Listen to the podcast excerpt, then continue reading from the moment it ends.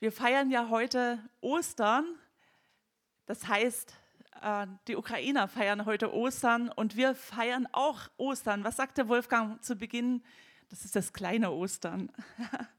Und ich finde auch, dass ähm, dieser Text, in den ich euch heute Morgen hineinführen will, einfach perfekt da reinpasst, ähm, wie Jesus zwei seiner Jünger begegnet, den berühmten Emmaus-Jüngern. Ja? Die meisten von uns kennen das. Wer die Auferstehungstexte gelesen hat zu Hause, er weiß bestens Bescheid. Aber ich möchte dich bitten, einfach mit dich hineinnehmen zu lassen in diese Geschichte. Jedes Mal, wenn ich sie lese, berührt es mein Herz, weil der Auferstandene kommt selbst und zeigt sich in einer ganz, ganz individuellen, besonderen Weise diesen Jüngern und setzt sich einfach mit ähm, solchen Ohren jetzt einfach diese Predigt aus, dass du einfach wie diese Jünger eine Begegnung hast mit Jesus. Und ich möchte mit uns diesen Text lesen aus dem Lukas-Evangelium, Kapitel 24, Vers 13 bis 36. Und am gleichen Tag gingen zwei von den Jüngern nach dem Dorf Emmaus, das elf Kilometer von Jerusalem entfernt liegt. Das war der Auferstehungstag. Unterwegs unterhielten sie sich über alles, was in den letzten Tagen geschehen war. Als sie so miteinander sprachen und sich Gedanken machten, kam Jesus selbst hinzu und schloss sich ihnen an. Aber sie waren wie mit Blindheit geschlagen und erkannten ihn nicht. Was beschäftigt euch denn so? fragte Jesus. Worüber redet ihr? Da blieben sie traurig stehen. Und einer von ihnen, er hieß Kleopas, sagte, du bist wohl der einzige Mensch in Jerusalem, der nicht weiß, was sich in den letzten Tagen dort abgespielt hat. Was denn? fragte Jesus. Und sie erwiderten, das mit Jesus von Nazareth, der ein Prophet vor Gott und dem ganzen Volk war. Mit wunderbaren Taten und Worten. Aber unsere hohen Priester und die Oberen haben ihn zum Tod verurteilt und ans Kreuz nageln lassen. Dabei haben wir gehofft, dass er der sei, der Israel erlösen würde. Heute ist außerdem schon der dritte Tag, seitdem dies geschehen ist. Dann haben uns auch noch einige Frauen von uns, die am frühen Morgen an der Felsenkluft gewesen sind, aus der Fassung gebracht. Sie haben seinen Leichnam nicht gefunden und als sie dann zurückkamen, erzählten sie, Engel wären ihnen erschienen und hätten gesagt, dass er lebe. Daraufhin gingen einige von uns zur Gruft und fanden es so, wie die Frauen berichtet hatten. Aber ihn selbst sahen sie nicht. Da sagte Jesus zu ihnen, was seid ihr doch schwer von Begriff? Warum fällt es euch nur so schwer, an alles das zu glauben, was die Propheten gesagt haben? Musste der Messias nicht das alles erleiden, bevor er verherrlicht wird? Dann erklärte er ihnen in der ganzen Schrift alles, was sich auf ihn bezog. Und er fing bei Mose an und ging durch sämtliche Propheten. So erreichten sie das Dorf, zu dem sie unterwegs waren. Jesus tat so, als wollte er weitergehen. Doch die Jünger hielten ihn zurück und baten, Bleib doch bei uns, es ist schon Abend und gleich wird es dunkel. Da ging er mit ihnen ins Haus. Als sie sich dann am Tisch niedergelassen hatten, nahm Jesus das Fladenbrot, sprach das Segensgebet darüber und brach es in Stücke und reichte es ihnen. Da gingen ihnen die Augen auf und sie erkannten ihn. Doch im selben Augenblick wurde er vor ihnen unsichtbar. Brannte nicht unser Herz, als er unterwegs mit uns sprach und uns den Sinnen der Schrift aufschloss? sagten sie. Da zueinander unverzüglich brachen sie auf und kehrten nach Jerusalem zurück. Dort fanden sie alle versammelt, die elf und alle, die sich zu ihnen hielten. Der Herr ist wirklich auferstanden, riefen diese ihnen entgegen. Er ist dem Simon erschienen. Und da berichteten die beiden, was sie selbst unterwegs erlebt hatten und wie sie ihn am Brechen des Brotes erkannten. Während sie noch erzählten, stand der Herr plötzlich selbst in ihrer Mitte. Friede sei mit euch, grüßte er sie. Was für eine bewegende Geschichte. Das ganze Lukas-Evangelium im 24. Kapitel ist sehr kompakt, gefüllt mit, der, mit Auferstehungsgeschichten und endet sehr kompakt dann mit der Himmelfahrt. Und es ist lohnenswert, das mal zu Hause zu studieren, mal so am Stück das zu lesen und in der stillen Zeit mal die Worte Jesu auf euch wirken zu lassen. Mich berührt das immer und immer wieder. Diese Jünger, die Emmaus-Jünger, die könnten Menschen wie du und ich sein, so ganz normale Leute, so natürlich und man fühlt sich richtig mit hineingenommen in diese Geschichte. Ich lese mal Vers 13 nochmal.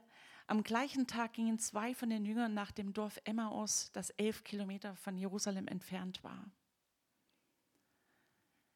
Elf Kilometer, das ist eine Wegstrecke von zweieinhalb Stunden Fußweg. Das ist schon ganz schön. Und wir wissen, dass es der Tag war, als Jesus auferstanden ist. Und sie waren diese beiden, wir wissen nur einen Namen von den beiden Jüngern, den Kleopas. Ähm, wir wissen, dass sie in Emmaus lebten, aber dass sie zu den erweiterten Kreis der Jünger gehörten von Jesus. Und es ist wirklich so, dass sie das alles gehört hatten. Die Story äh, äh, haben wir jetzt gerade so noch vor Augen. Und Sie waren aber irgendwie noch in diesem Schockzustand, in, diesen, in dieser Schockstarre, dass Jesus, nachdem sie mit ihm diese ganzen Jahre unterwegs waren, dass er so äh, wirklich krass hingerichtet wurde und verraten wurde und diese ganze Hoffnung war zerplatzt. Sie hatten ganz andere Erwartungen gehabt an Jesus. Sie hatten gedacht, er würde sie von den Römern befreien und politisch da einfach eine Entspannung bringen. Aber irgendwie hatten sie zu kurz gedacht. Und das hat sie total enttäuscht. Sie konnten noch nicht mal glauben, was die Frauen gesagt hatten, dass das Grab leer war und Engelerscheinungen, das hat ihnen gar nichts geholfen. Die waren wirklich irritiert, komplett durcheinander. Und genau in diese Situation tritt Jesus zu ihnen. Sie erkannten ihn nicht, aber er gesellte sich zu ihnen. Mein erster Punkt, wie Jesus zu den Jüngern kommt. Wir lesen dann nochmal Vers 14 und folgende. Unterwegs unterhielten sie sich über das alles, was in den letzten Tagen geschehen war. Und als sie so miteinander sprachen und sich Gedanken machten, kam Jesus selbst hinzu und schloss sich ihnen an. Aber sie waren wie mit Blindheit geschlagen und erkannten ihn nicht. Sie waren so fokussiert auf ihre eigene Sicht, dass sie ihn gar nicht bemerkten. Und als sie ihn plötzlich bemerkten, sie wurden ja von ihm angesprochen, sie nahmen ihn als einen Fremden wahr. Er kam als ein Fremder und wir wissen nicht, wie lange er ihnen schon so zugehört hat, was sie da erzählten. Man redet ja so allerlei, wenn man spazieren geht, wenn man unterwegs ist. Und Jesus begegnet ihnen genau in diesen Situationen, in dieser Situation. Das erinnert mich an das, was er gesagt hatte, auch später, dass Jesus den Beistand senden wird, einen anderen Beistand, einen anderen Tröster, einen Helfer, der bei uns ist in Ewigkeit.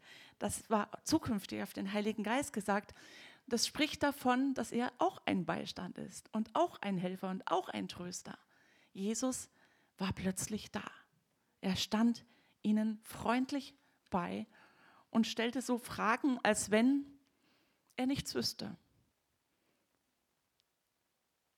Und er lässt sich darauf ein. Das ist schon fast wie ein Versteckspiel. Ne? Er weiß ja alles, das wissen wir. Und, aber er bringt dieses liebevolle sprachliche Mittel zu fragen, um sie aus der Reserve zu locken. Menschen, die in Trauer sind, mögen nicht unbedingt sprechen. Sie möchten das innerlich verarbeiten und er lockt sie heraus. Er will ihre Sicht der Geschichte wissen. Vers 17, was beschäftigt euch denn so, so sehr? fragte Jesus. Worüber redet ihr? Und sie blieben traurig stehen, schon fast äh, entsetzt, dass dieses Stadtgespräch der Kreuzigung, der krassen Geschichte, wo Jesus wirklich äh, so wahnsinnig gelitten hat und alle wussten eigentlich, dass er unschuldig ist, ähm, dass ihn das nicht erreicht hat. Sie nahmen dann an, er ist ein Fremder, der gerade zu Besuch war, aber unmöglich. Sie waren irgendwie entsetzt, dass das nicht zu ihm gekommen ist. Und einer von ihnen, er hieß Kleopas, sagte, du bist wohl der einzige Mensch in Jerusalem, der nicht weiß, was sich in den letzten Tagen dort abgespielt hat. Und Jesus fragt noch so, so fast dreist, würde ich sagen, was denn?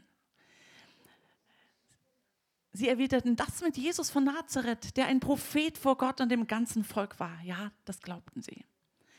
Mit wunderbaren Taten und Worten, das hatten sie erlebt. Aber unsere hohen Priester, sie sprachen von unseren hohen Priestern, sie sprachen nicht, nicht äh, von den Römern. Unsere hohen Priester und die Oberen haben ihn zum Tod verurteilt und ans Kreuz nageln lassen. Und dann kommt ihre zerplatzte Hoffnung. Dabei haben wir doch gehofft, dass er der sei, der Israel erlösen würde. Und heute ist außerdem schon der dritte Tag, seitdem dies geschehen ist. Und dann haben uns auch noch einige Frauen von uns, die am frühen Morgen an der Felsenkluft waren, aus der Fassung gebracht. Sie haben seinen Leichnam nicht gefunden. Und als sie dann zurückkamen, erzählten sie, Engel wären ihnen erschienen und hätten gesagt, dass er lebe. Und daraufhin gingen einige von uns zur Gruft und fanden es so, wie die Frauen berichtet hatten, aber ihn selbst sahen sie nicht. Ja was? Sie haben diese Geschichten gehört und sie gehen weg. Sie gehen aus der Geschichte raus. Sie wollen das nicht wissen was da wirklich passiert ist? Sie gehen in den Rückzug, sie gehen nach Hause. In Jerusalem spielte sich das Leben mit den Jüngern und mit Jesus ab. Aber es erreichte sie nicht. Und ich denke mal, dass sie so erschüttert waren in ihren Gedanken und den Schmerzen der Erinnerung, dass sie irgendwie in der Schockstarre waren. Sie konnten das nicht aufnehmen. Und mein zweiter Punkt, Jesus begegnet ihnen durch sein Wort. Vers 25, da sagte Jesus zu ihnen, was seid ihr doch so schwer von Begriff? Warum fällt es euch nur so schwer, an alles zu glauben, was die Propheten gesagt haben? Musste der Messias nicht das alles erleiden, bevor er verherrlicht wird? Und dann erklärte er ihnen in der ganzen Schrift alles, was sich auf ihn bezog. Und er fing bei Mose an und ging durch sämtliche Propheten. Nichts von Mitgefühl als erstes. Nicht aktives Zuhören, nochmal nachfragen. Nein, Jesus konfrontiert. Direkt und klar und beschönigt hier nichts. Ungläubige, träge Herzen, schwerfällig zu glauben. Aber weil er das tat,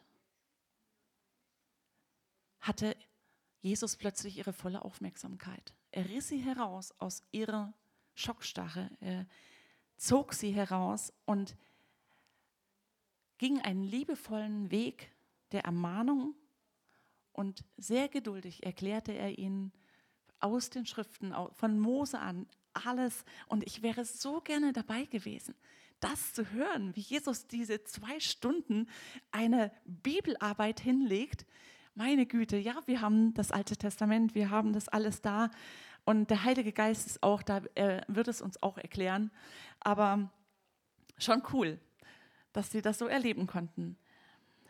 Und wir wissen, dass der herausragende Text aus den Propheten über Jesus selbst, äh, Jesaja 53 ist.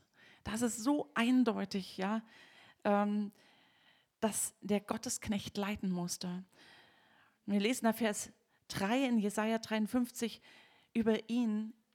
Er war verachtet und von den Menschen verlassen, ein Mann der Schmerzen und mit Leiden vertraut. Wie hört sich das für die Emmaus-Jünger an? Wie einer, vor dem man sein Gesicht verbirgt. Er war verachtet und wir haben ihn nicht geachtet.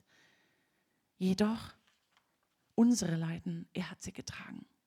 Und unsere Schmerzen, er hat sie auf sich geladen. Wir aber hielten ihn von Gott geschlagen und niedergebeugt. Doch er war durchbohrt. Er war durchbohrt. Sie sahen das Kreuz, ja, die Emmaus-Jünger. Er war durchbohrt um unser Vergehen willen, zerschlagen um unsere Sünden willen. Die Strafe lag auf ihm zu unserem Frieden und durch seine Striemen ist uns Heilung geworden. Und Vers 6 noch, und wir wandten uns jeder auf seinen Weg, seinen eigenen Weg, aber der Herr ließ ihn treffen, unser aller Schuld. Da waren sie plötzlich da. Eigener Weg, Emmaus, nicht Jerusalem. Was ist los mit uns, ja? Plötzlich waren sie ergriffen. Sein Wort traf sie richtig direkt ins Herz. Und Jesus tut das, um uns zu korrigieren, um uns in Liebe wieder in eine richtige Richtung zu bringen. Er deckt Lügen und Zweifel auf, Unglauben und er reißt die engstirnige Brille aus der Sicht der Emmaus-Jünger runter, dass er nur für die Befreiung von den Römern gekommen wäre und das jetzt zerplatzt ist, sondern er gibt ihnen eine Weite, wie Gott das sieht. Ja? Und ähm, es ist so fantastisch, dass es einfach Gottes Art ist, dass er plötzlich zeigt, er ist der Herr er ist der Schöpfer, er kann alles und äh, er ist schon vor, vor Jahrtausenden angekündigt worden im Alten Testament und er steht da. Noch haben sie ihn nicht erkannt, ihre Augen wurden gehalten. Aber es geschah in diesem Gespräch eine ganz langsame Veränderung in ihrem Herzen. Und nachträglich sagten sie, brannte unser Herz nicht, als er mit uns redete? In Johannes 14, wenige Tage vor Jesu Tod, hatten die Jünger mit Jesus ein interessantes Gespräch. Er hat immer in so Geheimnissen gesprochen ja, zu den Menschen. Und da sagte einer der Jünger, Herr, warum willst du dich nur uns offenbaren und nicht der Welt? Und Jesus antwortete ihm, wenn jemand mich liebt, wird er an meinem Wort festhalten. Mein Vater wird ihn lieben und wir werden zu ihm kommen und bei ihm wohnen. Wer mich nicht liebt, hält an meinen Worten nicht fest. Und das Wort, das er hört, stammt nicht von mir, sondern vom Vater, der mich gesandt hat. Gottes Worte wurden den Jüngern geoffenbart und trotzdem waren sie jetzt auf einem anderen Weg, ja? Und der Heilige Geist bringt sie so liebevoll durch die Worte zurück Jesus tut das in ihnen.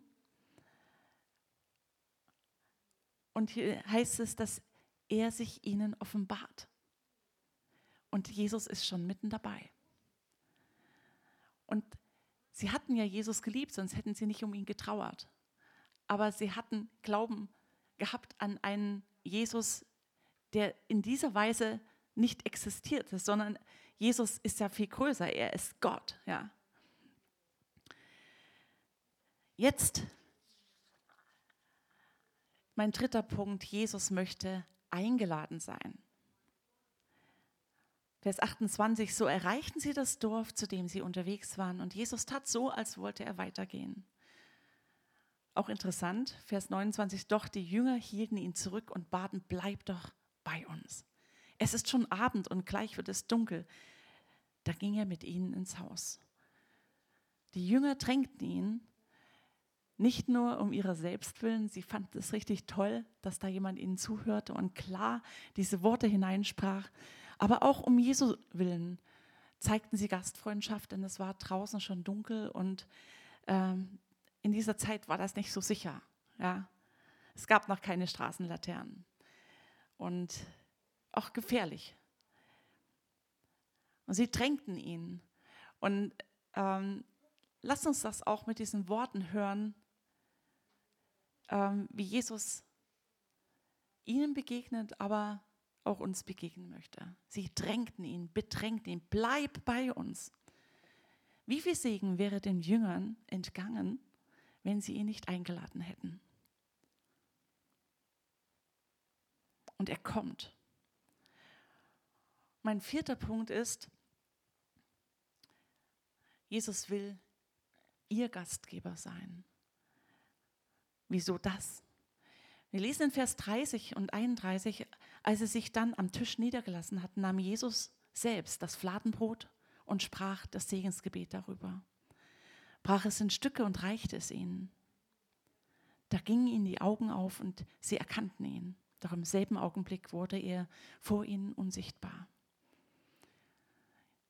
Jesus wurde eingeladen, aber plötzlich tritt er in Aktion. Sie liegen am Tisch, das war im Orient damals so, gab es noch keine Stühle.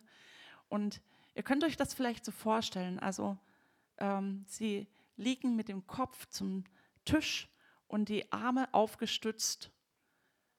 Und sie sahen auch seine Nägelmale bestimmt.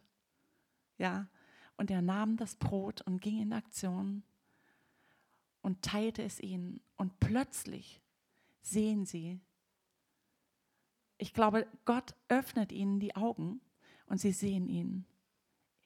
Sie sehen ihn, wie er ist. Ihr auferstandener Jesus. Und als sie das erkannten, war er schon wieder vor ihren Augen verschwunden. Aber etwas hat in ihnen voll Peng gemacht. Sie wussten, Jesus lebt. Das war die Offenbarung. Jesus hat sich ihnen gezeigt. Und sie wurden auch erinnert an das letzte Abendmahl, das Jesus mit ihnen gefeiert hat. Er hat es ja gesagt, dass er es nicht wieder mit ihnen feiern wird. Merkt ihr das? Und er war weg. Ja, aber er brach es und plötzlich war das der Eyecatcher. Jesus öffnet ihnen die Augen und er wird persönlich zu ihrem Retter. Er ist der Gastgeber plötzlich. Er will der Gastgeber sein und er ist derjenige, der ihnen die Füße gewaschen hat. Ja? Beim letzten Abendmahl. All das kommt ihnen. Und er ist der, der gedient hat. Meine Frage an uns, was tut Jesus, wenn er kommt? Wir haben das mitbekommen, er öffnet die Augen. Er öffnet ihre Augen. Vers 31, da gingen ihnen die Augen auf und sie erkannten ihn. Doch im selben Augenblick wurde er vor ihnen unsichtbar. Aber diese Gewissheit blieb, die inneren Herzensaugen blieben offen. Und so ist das auch, wenn Jesus kommt. Er ist da und er wird nie wieder von uns gehen, wenn er sich uns zeigt. Was tut Jesus noch, wenn er kommt? Er berührt, er erweckt, er belebt unsere Herzen, ihre Herzen zuerst. Und sie haben das so gesagt, im Nachhinein, Vers 32, brannte unser Herz nicht, als er unterwegs mit uns sprach und uns den Sinn der Schrift aufschloss.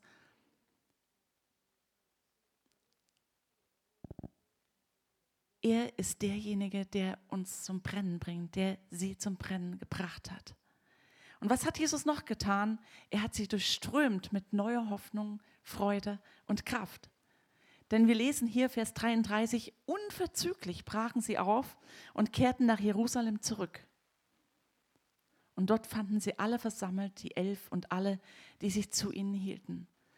Ja, was das denn? Zweieinhalb Stunden sind sie nach Emmaus gelaufen, haben da noch Essen vorbereitet. Sie waren sicherlich ganz schön erschöpft von dem ganzen Tag und von allem, was sie erlebt hatten. Und plötzlich, unverzüglich, wollten sie noch raus. Wir wussten, es war schon Abend. Es wurde gleich dunkel, also es war schon dunkel. Da war keine Furcht mehr vor dem Dunkeln, keine Furcht vor Fremden, vor Wegelagerern. Es war keine Furcht mehr da. Da war eine Hoffnung, die sie durchströmt hat. Ich glaube, die sind hüpfend, tanzend in der Hälfte der Zeit durch die Wüste gerannt und haben Jerusalem erreicht, vielleicht keuchend und lachend und haben, ähm, haben die Jünger gefunden und sie waren versammelt. Alle elf, mit ihnen alle, die sich zu ihnen hielten. Was ist das für eine krasse Story? Und in 1. Petrus 1, Vers 3, da lesen wir, sagte Petrus, Gelobt sei Gott, der Vater unseres Herrn Jesus Christus, der uns nach seiner großen Barmherzigkeit wiedergeboren hat zu einer lebendigen Hoffnung durch die Auferstehung Jesu Christi von den Toten. Da gibt es eine lebendige Hoffnung, das haben die Emmaus-Jünger erlebt. Und was tut Jesus noch, wenn er kommt? Er motiviert uns von ihm zu zeugen. Sie konnten nicht schweigen. Sie mussten das den Jüngern erzählen. Sie mussten damit raus. Das war in ihnen, äh, sie waren motiviert, sie konnten nicht anders. Vers 33, dort fanden sie ja alle und schon bevor sie den Mund aufmachten, hatten die anderen auch was zu sagen. Sie hatten eben auch den Herrn erlebt. Der Herr ist wirklich auferstanden. Die platzten förmlich sich gegenseitig die Neuigkeiten entgegen und riefen, sich, äh, riefen zu, der Simon hat es auch erlebt. Und da berichteten die beiden, was sie selbst unterwegs erlebt hatten und wie sie ihn am Brechen des Brotes erkannten. Meine Frage an uns, wann kommt Jesus? Und das sehen wir, der auferstandene Herr selbst kam, als sie versammelt waren. Er kam in ihre Mitte. Während sie noch erzählten, stand der plötzlich selbst in ihrer Mitte und sprach Friede sei mit euch. Ich könnte es zu Hause weiterlesen, aber ich fand es so spannend. Eigentlich gehört das zum nächsten Abschnitt, aber der Abschnitt wurde ja von anderen betitelt. Und mich berührt das jedes Mal. Sie versammelten sich und erzählten das miteinander. Und plötzlich ist Jesus wieder präsent. Er offenbart sich wieder und wieder und wieder und wieder. So oft hat der Auferstandene sich seinen Jüngern in den nächsten sechs Wochen gezeigt.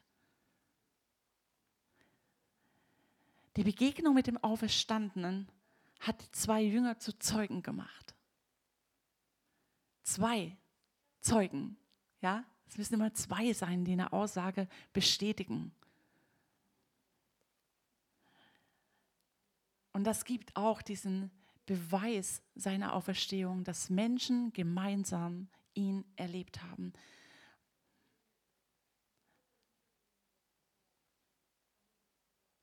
Was tut Jesus, wenn er kommt? Er berührt und erweckt ihre Herzen und er bringt sie zum Brennen.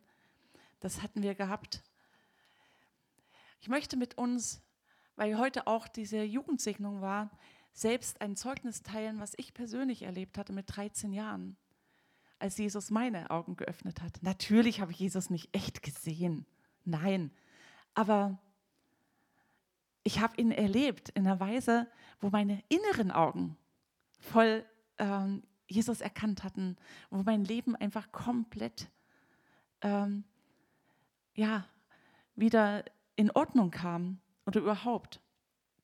Bei mir war das so, ich war 13 Jahre alt und ähm, manche von euch kennen das vielleicht, wissen das. Ähm, in dieser Zeit bin ich aus einem kleinen Dorf mit meiner Familie in eine Großstadt gezogen, nach Dresden damals. Und ich war wirklich schüchtern. Ich war sehr zurückhaltend und irgendwie habe ich mich da nicht wohlgefühlt. Das war für mich eine krasse Umstellung. Und irgendwie fühlte ich mich ziemlich alleingelassen. Ich kannte da niemanden und ich wollte auch ähm, habe mir nicht getraut, Leute anzusprechen. Vollkommen neues Umfeld. Das Einzige, was man noch hatte, war die gleiche Sprache. Ich denke an euch, Ukraine. Ja, aber das war für mich eine, so eine Situation. Ich war innerlich einfach auch sehr rebellisch als Teenager, weil ich habe viele Dinge nicht verstanden. Aber ich habe von meinen Eltern und auch von Freunden gehört, dass es Jesus echt gibt. Und diese Geschichten, die haben mich immer überzeugt. Trotzdem konnte ich das persönlich irgendwie nicht richtig fassen. Und ich fing an, in dieser Einsamkeit wirklich Gott zu suchen. Und ich wusste das ja alles. Ja, ich habe so viele Geschichten von Jesus gehört, dass ähm, das Wort Gottes da ist. Und da fing ich an, in der Bibel zu lesen. Ich hatte eine neue Bibel zum Geburtstag gekriegt und habe mich in mein Zimmer verzogen und das Buch Ruth gelesen. Und dann war das so, dass ich plötzlich genau das gemerkt habe, dass Gott mich anspricht. Dass die Ruth, die war ja genauso allein und äh, sie kam in eine ganz neue Situation hinein. Ihr könnt es mal zu Hause lesen, das ist wirklich spannend. Und dann hat sie ihre Schwiegermutter beigestanden, äh, zurückzugehen nach Israel. Und dann hat sie gesagt, ich verlasse dich nicht, auch wenn meine äh, Schwägerin dich verlässt. Wo du hingehst, da will ich auch hingehen. Dein Gott ist mein Gott und dein Volk ist mein Volk. Und das hat plötzlich mich so extrem getroffen. Es war wie, als wenn Gott zu mir spricht und meine Augen öffnet. Diese Radikalität, Gott das Leben hinzugeben. Es war wie alles auf einmal, dass Jesus sich mir vorstellte, dass er mich liebt. Ich, ich weiß bloß noch, wie ich auf meine Knie gegangen bin und angefangen habe, Gott mein ganzes Leben zu geben. Da war so eine Liebe, die mich durchströmt hat. Es war wie, wie als wenn Jesus mir begegnen würde als Auferstandener. Und ich habe angefangen, sofort in Sprachen zu beten, obwohl ich nicht wusste, was das war. Und der Heilige Geist war so da und hat sich mir gezeigt. Und ich habe gesagt, Gott, ich will nie, nie wieder diese Liebe verlieren. Denn das ist das, was mein Leben füllt. Von dem Tag an habe ich die Blumen, die Natur bunter gesehen. Ich habe alles wahrgenommen. Es war wie, als wenn Gott mich wach geküsst hätte. Und ich weiß nicht, ihr habt alle eure Stories zu erzählen und ich bin immer sehr gespannt, sowas zu hören. Wir hören das auch bei den Taufgottesdiensten. Ähm, haltet das fest, diese erste Liebe zu Jesus. Und ja, er wird sich immer und immer wieder zeigen in seiner Liebe und seiner Nähe. Ähm, aber du brauchst diese erste Begegnung. Du brauchst das. Und wenn du das noch nicht hast, dann fang an, Gott zu suchen. Und da, da sind wir. Jesus will dir begegnen heute. Er will dir begegnen, da, wo du innerlich bist, wie bei den Emmaus-Jüngern. Die waren da im Rückzug, aber Jesus wollte kommen zu ihnen direkt. Er ging ihnen nach. Jesus will dir begegnen durch sein Wort. Fang an, sein Wort zu lesen. Suche Gott. Suche ihn aufrichtig, von ganzem Herzen. Nimm dir Zeit, ganz allein. Und Jesus will dir begegnen, wenn du ihn einlädst. Die Emmaus-Jünger haben gesagt, Herr, bleib bei uns. Das war so schön. Aber das reicht nicht aus. Er soll nach Hause kommen, in mein Leben. Lade ihn ein, ganz persönlich. Er will dir begegnen. Und er hat es gesagt in Offenbarung 3, Vers 20. Siehe, ich stehe vor der Tür und klopfe an. Wenn jemand meine Stimme hört, dann will ich die Tür aufmachen und will kommen und Wohnung bei euch machen. Und der vierte Punkt, Jesus will dein Gastgeber sein. Wenn Jesus zu dir nach Hause kommt, bleibt es nicht dabei. Er will etwas tun. Er tritt in Aktion. Wie er Jesus den Jüngern vorher, bevor er ans Kreuz ging, die Füße wusch. Und wie Jesus die Kranken geheilt hat, wie Jesus ihre Herzen tröstete, auch wenn er sie konfrontierte. Er hat ihnen gedient und er will dir dienen. Da, wo du stehst, er will deine Traumata wegnehmen. Er will deine Einsamkeit, er will deine Fehler alle abwaschen. Aber er will dein Erlöser sein, dein Gastgeber, dein Freund, dein Erlöser. Er will dir begegnen und dir die Augen öffnen dich berühren und erwecken in deinem Herzen, dich beleben und heilen. Er möchte dir neue Hoffnung und Freude schenken, diese Kraft, die auch die Schwachen wieder stark macht. Er will dich mit dem Heiligen Geist erfüllen, dass du den Auferstandenen kühn bezeugen kannst, wie die Jünger nicht schweigen konnten. Wenn der Heilige Geist kommt zu dir, dann wirst du von dieser Freude nicht schweigen können. Wirst du von diesem Erlebnis, was er für dich getan hat, nicht schweigen können. Vielleicht ist es eine Heilung, die du erzählen kannst, aber es ist viel, viel mehr. Jesus selbst, der Auferstandene, lebt in dir. Er will, ich glaube, wir sprechen von Wiedergeburt, eine neue Geburt, eine neue Schöpfung. Er will zu dir kommen.